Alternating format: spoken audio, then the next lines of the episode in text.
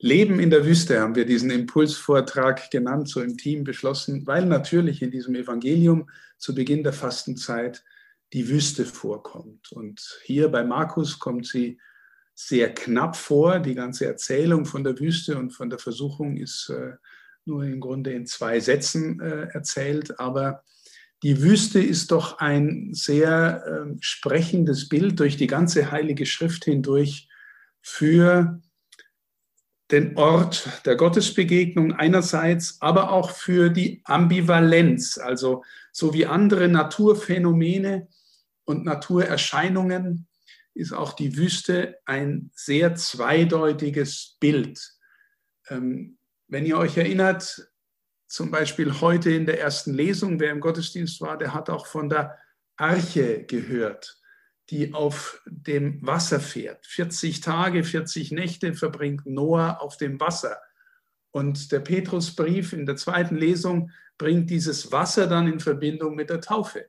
Aber die Ambivalenz des Wassers ist auf der einen Seite, mit dem Wasser vernichtet Gottes, Gott fast die ganze Schöpfung.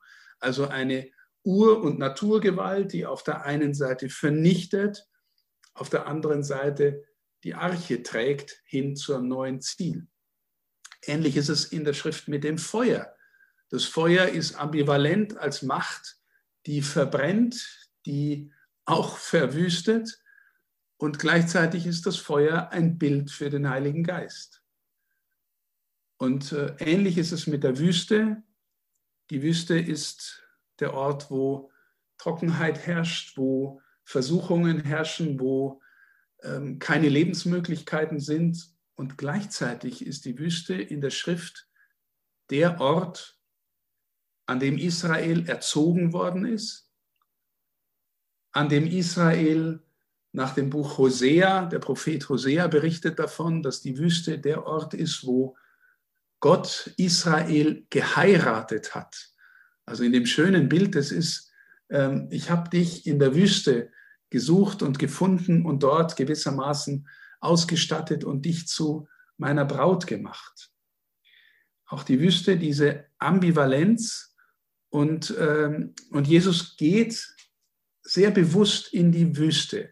Interessant ist ja, dass hier steht, dass er vom Heiligen Geist in die Wüste geführt worden ist. Ne? Er ist gerade getauft worden von Johannes im Markus-Evangelium. Unmittelbar ähm, geht er dann, wird er in die Wüste geführt. Um was zu tun? Um den Versuchungen des Teufels ausgesetzt zu werden oder sich selber auszusetzen. Die anderen beiden Evangelien, Markus und, äh, Matthäus und Lukas, erzählen uns dann die großen Versuchungen. Mach diese Steine zu Brot, stürz dich vom Tempel runter. Ich zeige dir alle Reiche dieser Welt. Ähm, Jesus widersteht diesen Versuchungen mit dem Hinweis auf den Vater, mit dem Hinweis dass äh, wir leben von jedem Wort, das aus Gottes Mund kommt, dass wir Gott nicht versuchen sollen, dass wir Gott alleine anbeten sollen. Ähm, er durchsteht die Versuchungen und ich glaube, es lässt sich durchaus so deuten, dass er sie auch für uns durchsteht. Also dass auch das schon hier am Anfang seiner öffentlichen Sendung ein Akt der Stellvertretung ist, ähm, wo er für uns an unserer Stelle alle möglichen dramatischen Versuchungen auf sich nimmt und durchsteht. Ein ganz besonderes, ähm, ganz besonderes Phänomen ist immer die Zahl 40. In der Heiligen Schrift habe ich schon öfter darauf hingewiesen. Die 40 steht für die Endlichkeit, also für diese Welt und diese Bedingungen in dieser Welt. Wir haben vier Himmelsrichtungen, wir haben vier Jahreszeiten, ähm, aber auch wir haben diese Periode von 40 sehr häufig in der Bibel. Ein paar Beispiele, eins habe ich schon genannt. Ganz am Anfang ist Mose, es ist Noah in der Arche 40 Tage und 40 Nächte, ehe er dann ähm, wieder die Hoffnung auf das Land sieht und ehe er dann anfangen kann, gewissermaßen seine Schleusen zu öffnen. Nachher wird Israel 40 Jahre durch die Wüste ziehen, ich habe es schon angedeutet, um erzogen zu werden. Aber auch wieder, wohin führt dieser Weg durch die Wüste? Na, ins gelobte Land. Also am Ende der 40 40-tägigen, 40-jährigen Periode folgt immer irgendwie eine Art Durchbruch, etwas Neues tut sich auf, ein anderer Horizont, etwas Tiefes, etwas Schönes, was mit Gott zu tun hat. Wir lesen im Buch der Könige, dass Elia 40 Tage und 40 Nächte durch die Wüste wandert, ehe er in der Lage ist, am Horeb den Vater oder Gott im leisen Säuseln wahrzunehmen. Nicht im großen Erdbeben, nicht im großen Feuersturm, im leisen Säuseln nimmt er ihn wahr. Mose wird 40 Tage und 40 Nächte auf dem Sinai sein, ehe er von Gott das Gesetz empfängt. Also immer wieder diese Periode, die mit der 40 zu tun hat, als Zeit der Bewährung, als Zeit der Erprobung, als Zeit der Endlichkeit, wo es dann einen Durchbruch gibt in, ein, in eine größere Wirklichkeit. Und Markus wieder sehr knapp, sagt nur, also Jesus geht in die Wüste, er wird vom Satan in Versuchung geführt. Und dann lesen wir auf einmal im nächsten Satz, er lebte mit den wilden Tieren und die Engel dienten ihm. Auch ein eigenartiger Satz. Aus meiner Sicht ähm, ruft diese, rufen diese zwei Begebenheiten einen Anklang an das Paradies hervor, an das verlorene Paradies. Im Paradies lebt der Mensch in der Harmonie mit der Schöpfung, mit den Tieren. Und im Paradies ist der Mensch offen auf die übernatürliche Wirklichkeit, weil er wie selbstverständlich offensichtlich mit Gott und damit auch mit seinen anderen Geschöpfen verkehrt. Also Jesus durchsteht die Versuchung. Auf einmal rufen wir die wilden Tiere auf und die Engel und, und die dienen ihm. Und dann ist der allererste Satz von Jesus, und das beschäftigt mich immer neu, darüber habe ich heute auch intensiver gepredigt. Jesus sagt, die Zeit ist erfüllt. Die Zeit ist erfüllt. Und das möchte ich jetzt äh, noch mal kurz auslegen vom Alten Testament her, äh, weil wir auf der einen Seite natürlich eine objektive Dimension dieser erfüllten Zeit sehen. Ähm, Jesus ist der, der alle Verheißungen, das glauben wir Christen, alle Verheißungen, die das Alte Testament auf den Messias hin macht, erfüllt. Und ich nenne dann immer die vier großen Themen des Alten Testamentes, die sind das Gesetz und die Propheten. Ja, wenn nächste Woche hören wir im Sonntagsevangelium den Berg der Verklärung, da ist auf einmal Mose und Elia da. Jesus spricht mit dem Vertreter des Gesetzes, mit Mose und mit dem größten der Propheten, mit Elia. Und beide verweisen auf Jesus. Also Jesus sagt uns in der Bergpredigt, ich bin nicht gekommen, das Gesetz abzuschaffen. Ich bin gekommen, um es zu erfüllen. Hier wird das Wort wieder aufgerufen. Die Zeit ist erfüllt. Er ist die Erfüllung des Gesetzes. Er macht mit seiner Existenz deutlich, worum es im Gesetz geht. Zweiter Punkt in Deuteronomium 18 sagt Mose, einen Propheten wie mich wird der Herr euch senden und wird ihm sein Wort in den Mund legen. Und, die, und Jesus wird im, im Neuen Testament mal gefragt, bist du der Prophet? Und die Stelle bezieht sich natürlich auf Deuteronomium. Und Jesus ist nicht nur den, der dem Gott sein Wort in den Mund legt, sondern er ist das Wort Gottes. Er erfüllt diese Prophezeiung, er ist gewissermaßen die Erfüllung aller Prophetie. Drittes Thema im Alten Testament, der Tempel. Israel bestimmt sich selbst durch den Tempel. Warum? Wir sind das Volk, in dessen Mitte Gott wohnt. Denkt an den Auszug aus Ägypten. Mose wird äh, berufen, dieses Tempel, äh, dieses Zelt zu bauen, das Offenbarungszelt, in dem Gott sich niederlässt, in dem die Gesetzestafeln in der Bundeslade aufbewahrt werden. Hier wohnt Gott. Und dieses Zelt, dieses Bundeszelt findet seine Fortsetzung im riesigen Tempel in Jerusalem, der dort von Salomo gebaut wird. Hier wohnt Gott. Und was sagt Jesus? Reiß diesen Tempel nieder und in drei Tagen baue ich ihn wieder auf. Und die Jünger verstehen, hier ist jetzt der eigentliche Tempel. In ihm ist die Gegenwart Gottes, die Wohnung Gottes unter uns Wirklichkeit geworden. Er ist die Erfüllung aller Sehnsucht, die vom Tempel ausgeht. Und das letzte große Thema, das über allen steht, ist der Bund. Also wir sagen Altes Testament, da könnte auch stehen Alter Bund. Ja, und Gott schließt einen Bund ganz am Anfang mit Noah, ja, mit dem schönen Regenbogen. Dann schließt er einen Bund mit dem Mose, Auszug aus Ägypten. Er schließt einen Bund mit dem David. Abraham habe ich noch vergessen, der kommt noch davor. Immer wieder schließt Gott einen Bund mit dem Volk durch einzelne Gestalten, die das Volk führen. Und die Propheten sehen immer wieder, ja, okay, das mit dem Bund ist irgendwie ganz schön, Gott ist treu, aber das Volk ist immer untreu. Immer wieder fällt das Volk ab. Und dann kommt der, der den Bund erstens erfüllt und zweitens in Person der Bund ist. Wenn ihr in der katholischen Messe seid, dann hebt der Priester den Kelch und sagt, dass dies der Kelch des Bundes ist, dass der neue Bund in seinem Blut geschlossen ist.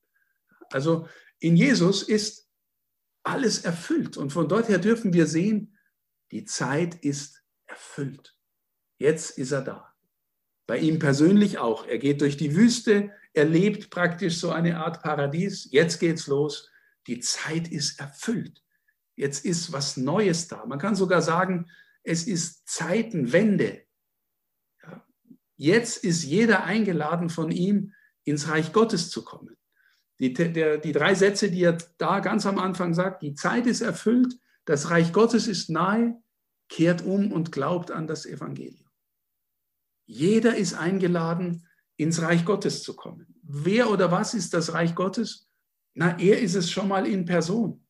In ihm ist die Gegenwart Gottes in unserer Welt angekommen. Und, äh, und was bedeutet es für uns? Gibt es auch für uns erfüllte Zeit? Na, ich sage immer wieder, ein Aspekt von erfüllter Zeit ist so eine Art Vorschein im Glauben, ist, wenn du mal erlebst, dass dir, dass du die Zeit vergessen kannst und dich in der Zeit selber vergessen kannst. Also du bist in einer intensiven Erfahrung von Gespräch, von Spiel, von Hingabe, im Lesen, was auch immer, Du machst irgendwas, wo du dich dabei vergisst und spürst plötzlich, ich bin ganz da. Ich bin richtig gegenwärtig. Ja? So viele Menschen sehnen sich danach, einfach ganz da sein zu können, im Hier und Jetzt. Dabei sind wir meistens gefangen von den Gedanken unserer Vergangenheit, von irgendwelchen Verletzungen oder schweren Erinnerungen oder frohen Erinnerungen oder wir haben irgendwelche Sorgen um die Zukunft oder freuen uns auf den nächsten Urlaub oder sind meistens irgendwie vorne oder hinten, aber selten einfach nur da. Wie ist der Name Gottes? Ich bin der, ich bin da. Ich glaube wirklich, als tiefe Überzeugung, wenn es uns nicht gelingt, Menschen zu sein, die immer wieder da sein können, ganz gegenwärtig, dann werden wir nicht verstehen, was es heißt, eine Gotteserfahrung zu machen. Weil er ist der, ich bin da. Ja? Das bedeutet, meine Lieben, ähm, wenn wir für uns in diese Fastenzeit gehen, und die auch mit einer Wüstenzeit ähm, gewissermaßen mit der Metapher der Wüstenzeit belegen, dann deswegen, weil wir aufgerufen sind, die Klassiker ähm, des, der 40 Tage zu leben und die gehe ich noch kurz mit euch durch. Die sind, äh, die nennt Jesus selber Fasten, Beten und Almosen geben. Fasten, Beten, Almosen geben. Was steckt da dahinter? Das klingt oberflächlich sehr, naja, ganz nett irgendwie, aber ich glaube, es hat echt eine tiefe Bedeutung. Ähm, wenn wir das Tagesgebet des heutigen Tages mal hören, ich habe es nochmal mitgebracht, das Tagesgebet ist im katholischen Gottesdienst, wenn der Priester zum ersten Mal sagt, lasset uns beten. Das fasst irgendwie das Geheimnis dieses Tages in einer kurzen Formulierung zusammen. Heute betet die Kirche, allmächtiger Gott, du schenkst uns die heiligen 40 Tage als eine Zeit der Umkehr und der Buße. Gib uns durch ihre Feier die Gnade, und jetzt kommt's, dass wir in der Erkenntnis Jesu Christi voranschreiten und die Kraft seiner Erlösungstat durch ein Leben aus dem Glauben sichtbar machen. Also in der Erkenntnis Jesu Christi voranschreiten. Ich habe euch vorhin etwas gesagt von dem, dass Jesus die Erfüllung ist. Und wenn in der Schrift was von der Erkenntnis Jesu oder Erkenntnis Gottes steht, ist da fast immer gemeint, dass es nicht nur um intellektuelles Wissen geht. Also ich habe euch jetzt ein paar Fakten über die Bibel erzählt, sondern eigentlich ist meine Intention oder meine Sehnsucht danach, dass durch solche Dinge in Jesus erfüllt sich alles, wie er durch die Wüste geht oder was auch immer, dass wir anfangen zu staunen und etwas von seiner, von seiner Majestät erkennen, von seiner Größe, von seiner Andersheit, von seiner Tiefe, von seiner, ja, dass hier plötzlich mit seiner Gegenwart eine Zeitenwende passiert. Im Grunde ist Jesus der, auf den Jahrhunderte, Jahrtausende im Judentum gewartet haben und eigentlich die ganze Schöpfung, eigentlich jeder Mensch. Und wir glauben, uns ist es herzensmäßig und gedankenmäßig möglich, einen Zugang zu ihm zu finden. So, jetzt wie, wie finden wir den Zugang? Wir finden ihn nicht, wenn wir dauernd nur äh, was in den Dimensionen der Zeit, in der Vergangenheit oder in der Zukunft rumhängen. Wir finden ihn nicht, wenn wir dauernd nur besetzt sind von den Dingen, die uns besitzen. Ja? Ich habe viele Sachen hier, vor allem viele Bücher, und frag dich mal, den Dingen, die du am meisten brauchst, die du am meisten gern hast, besitzt du die oder besitzen sie dich? Besitzt du sie oder besitzen sie dich? Wenn sie dich besitzen, dann ist es gefährlich für deine Gottesbeziehung. Weil wir eigentlich glauben, der Einzige, der dich besitzen darf, dem du gehören darfst, ist Gott. Versteht ihr? Eine Übung zu verzichten ist eine Übung, innerlich Freiraum zu schaffen für Gott. Aber wenn wir Freiraum schaffen, wenn wir mal in die Wüste gehen und uns der Dinge entledigen, die uns sonst besetzen und besitzen, dann kommt nicht einfach nur automatisch äh, das Gute oder der liebe Engel manchmal kommt auch gerade etwas in dir, was du vielleicht gar nicht gedacht hast, dass du es auch in dir hast. Manchmal kommen Gefühle, Erinnerungen, Verletzungen hoch und du denkst dir, um Gottes Willen, wo bin ich jetzt hier gelandet? Wenn sie kommen, wie schön. Also nicht, weil, weil die Gefühle an sich schön sind oder weil die Erfahrungen an sich schön sind, sondern weil, weil wenn du dann anfängst, sie Gott hinzuhalten, und, sagen, und sagst, Herr, schau, das sind meine Wunden, meine Schwächen.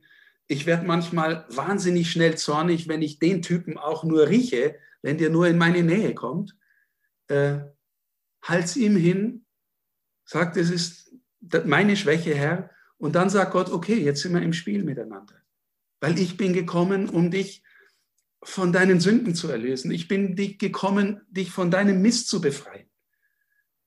Ja? Also, wenn das Zeug kommt, Jesus geht mit dir 40 Tage durch die Wüste und hat die übelsten Versuchungen, die du nur haben kannst. Also, was sind es für Versuchungen, die er da erlebt? Brot. Wie wichtig ist uns Essen? Ja, Essen ist echt wichtig, ne? es hält uns am Leben.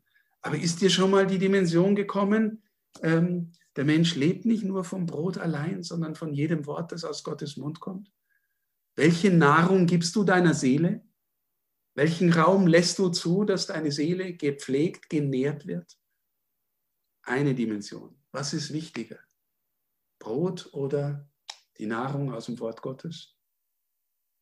Zweite Dimension der Versuchung. Jesus führt den, äh, der, der Teufel führt Jesus auf die Spitze des Tempels. und sagt, stürz dich runter, weil ich kenne doch die Schrift. In der Schrift steht, er wird seinen Engeln befehlen, dich zu behüten auf all deinen Wegen. Jetzt zeig mal, wer du bist. Und du weißt schon, im Tempel, da kommt immer ganz Jerusalem, ganz Israel kommt da zusammen und dann kommen die noch aus der ganzen Welt, weil sie im Tempel in Jerusalem vielleicht auch anbeten wollen. Der absolute Mittelpunkt des politischen, gesellschaftlichen, religiösen Lebens, wenn du hier mal die große Show abziehst, dann kapieren die endlich, wer du bist. Meine Lieben, die Versuchung nach Anerkennung, endlich gesehen zu werden, die steckt uns so tief in den Knochen endlich mal möchte ich, dass die anderen mich auch sehen und erkennen und mich großartig finden. Vielleicht sogar, dass sie mich anbeten. Heute ist ganz viel von dieser Sehnsucht nach Anerkennung und ich kenne das wirklich bis auf die Knochen. Ihr wisst, dass ich viel in Social Media unterwegs bin und so weiter. Und der Wunsch, dass viele Menschen das sehen, ja, steckt tief in den Knochen. Ist der jetzt nur schlecht? Ich weiß es nicht. Auf jeden Fall ist es eine Versuchung. Anerkennung. Nicht, dass wir ohne Anerkennung gänzlich leben können. Gell? Es ist gut und schön, dass wir einander auch wertschätzen und die Anerkennung geben. Aber wie sehr brauchst du es und wie sehr besetzt es dich und wie sehr glaubst du, dass du von Gott viel tiefer anerkannt bist als von jedem Geschöpf, äh, das möglich wäre. Dritte Versuchung, Macht. Ich gebe dir alle Reiche dieser Welt. Er führt ihn auf einen hohen Berg. Ich zeige dir alle Reiche dieser Welt. Alles gehört dir, wenn du vor mir niederfällst und mich anbetest. Ja. Ich sage euch ehrlich, wir diskutieren in der, in, im synodalen Weg der Bischofskonferenz über das Thema Macht und wir diskutieren zu Recht darüber, weil bei fast keinem Thema oder äh, ist Jesus so deutlich wie beim Thema Macht. Bei euch soll es nicht so sein. Der erste der der Mächtigste, der Größte ist oder sein will, der soll der Diener von allen sein. Und ich sage euch als Bischof, ich habe echt Macht. Ich habe Macht über Geld, über Personen, über Immobilien, über Strukturen. Ich fühle mich manchmal auch ganz, ganz ohnmächtig, weil in dem, worum es in der Tiefe geht, da hat man manchmal das Gefühl, da gehen gar nicht so viel mit, weil wir uns halt auch gut eingerichtet haben in dieser Welt. Aber die Frage ist, gehe ich, gehen wir mit der Macht, die uns dort, wo wir stehen, gegeben sind, so um, dass die anderen neben mir wachsen können.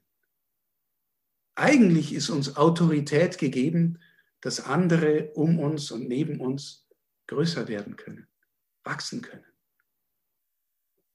Ja, das ist ein, eigentlich ein Dienst. Und ich ringe darum, dass wir das leben können und nicht, dass alle sehen, wie großartig meine Macht ist. Also das sind die Versuchungen, die Jesus durchlebt, so fundamental, die sind in unserer DNA uns eingeschrieben als gebrochene Menschen. Und Jesus lädt uns ein, zu beten. Und beten heißt im Grunde nichts anderes als Beziehungspflege mit ihm. Und äh, wenn du dich fragst, wie kann ich beten? Erheb dein Herz zu ihm. Das ist das einfachste, die einfachste Formulierung von Gebet, das Erheben unseres Geistes, unseres Herzens zu ihm. Gib ihm Raum, gib ihm Zeit.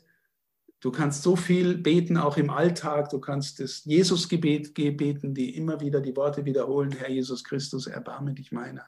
Du kannst den Rosenkranz beten, du kannst in die Stille gehen und einfach nur vor ihm sein.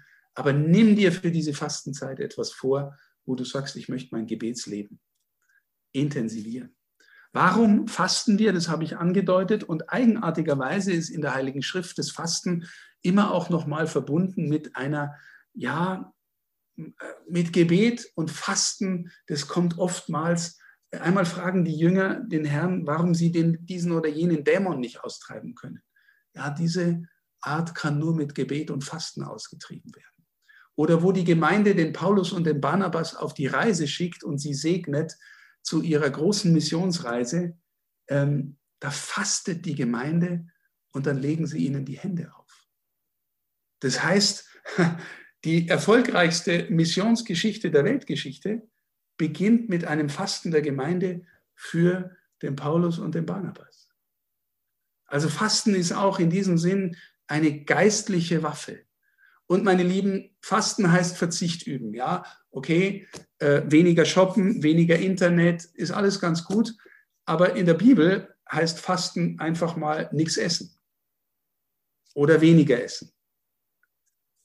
Auch mal probieren. Ja, also die anderen Verzichtübungen sind auch gut, aber das Genuine ist, und leider hat zumindest im katholischen Fasten ist fast nur banalisiert worden in Richtung, ich esse am Karfreitag kein Fleisch, dafür esse ich den Superfisch. Das ist natürlich äh, ein Witz, was Fasten angeht. Das hat überhaupt nichts damit zu tun. Okay, Fasten und Almosen geben, das klingt sehr gnädig und ist vielleicht auch nicht so schön formuliert, aber ich finde es ehrlich gesagt doch gar nicht so schlecht, weil es konkret mit, ich gebe jemandem irgendwas von dem, was ich zu viel habe. Und das kann man üben. Du kannst jeden Tag in der Fastenzeit einen bestimmten Betrag auf die Seite legen und am Ende gibt es irgendjemanden, wo der es braucht. Oder ich habe neulich den schönen Ratschlag gehört ähm, äh, bei Bischof Barron, den höre ich ganz gerne, amerikanischer Bischof. Der hat gesagt, du machst dir eine Anschaffung, ähm, ähm, du möchtest irgendwas, einen neuen Fernseher, einen neuen Computer, ein neues Auto und hast dir das Topmodell ausgesucht, das du dir leisten kannst. Okay, nimm das eine Nummer drunter und gib den Rest den Armen. Cooler Tipp. Ne? Muss man nicht machen, aber wenn du Ideen brauchst, wie du Almosen geben kannst, ist zumindest eine Möglichkeit, es auf diese Weise zu, zu tun. 40 Tage durch die Wüste in der Hoffnung, dass wir an Ostern ein freieres Herz haben für die Begegnung mit Gott, sodass wir gelernt haben, mit ihm und bei ihm zu sein in einer gelassenen Freiheit. Was meine ich damit? Ähm, wenn ich vorhin gesagt habe, ähm, dass wir manchmal in der Selbstvergessenheit sowas wie Dauer, sowas wie Gegenwart erleben, weil wir uns keine Sorgen machen um Zukunft oder Vergangenheit, dann ist die christliche Erfahrung, wenn du Gemeinschaft mit dem Herrn eingeübt hast, wenn du in das Vertrauen wächst, dass du ihn erkennst, liebst und irgendwie auch anfängst, aus seiner Kraft, wie es hier in dem Tagesgebet heißt, zu leben, dann ist die christliche Erfahrung, dann kannst du auch mitten in der Not, mitten im Kampf, mitten in der Mühsal, mitten im Leid auch Gelassenheit ausstrahlen oder Ruhe oder Frieden haben. Das ist eigentlich die christliche Erfahrung. Wenn ihr mal zu einem wirklich gläubigen Menschen gekommen seid, der schwer krank war oder im Sterben lag, wie oft passiert es, dass du gestärkt weggehst, obwohl du den Menschen trösten wolltest? Johannes Paul II., einer der großen Helden des 20. Jahrhunderts, ist am Ende seine letzten Worte, ne, ihr müsst euch, vielleicht haben manche die, die Bilder noch im, im, Herzen und im Kopf, der ist ja kollabiert, also der war ja schwerst Parkinson krank und konnte sich kaum noch rühren und am Ende versagen ihm sämtliche Organe, Körper, Lunge, was auch immer. Und seine letzten Worte waren, ich bin froh, seid ihr es auch. Was für eine innere Freiheit. Bei ihm ist gut sein. Die Zeit ist erfüllt. Du kannst es auch für dich finden, wenn du ihn erkennst, wenn du ihn liebst, wenn du lernst, bei ihm zu sein. Findest du auch für dich den Moment, wo du sagen kannst, ich bin angekommen, die Zeit ist erfüllt. Jetzt kann kommen, was will. Ich bin schon daheim. Das wünsche ich euch.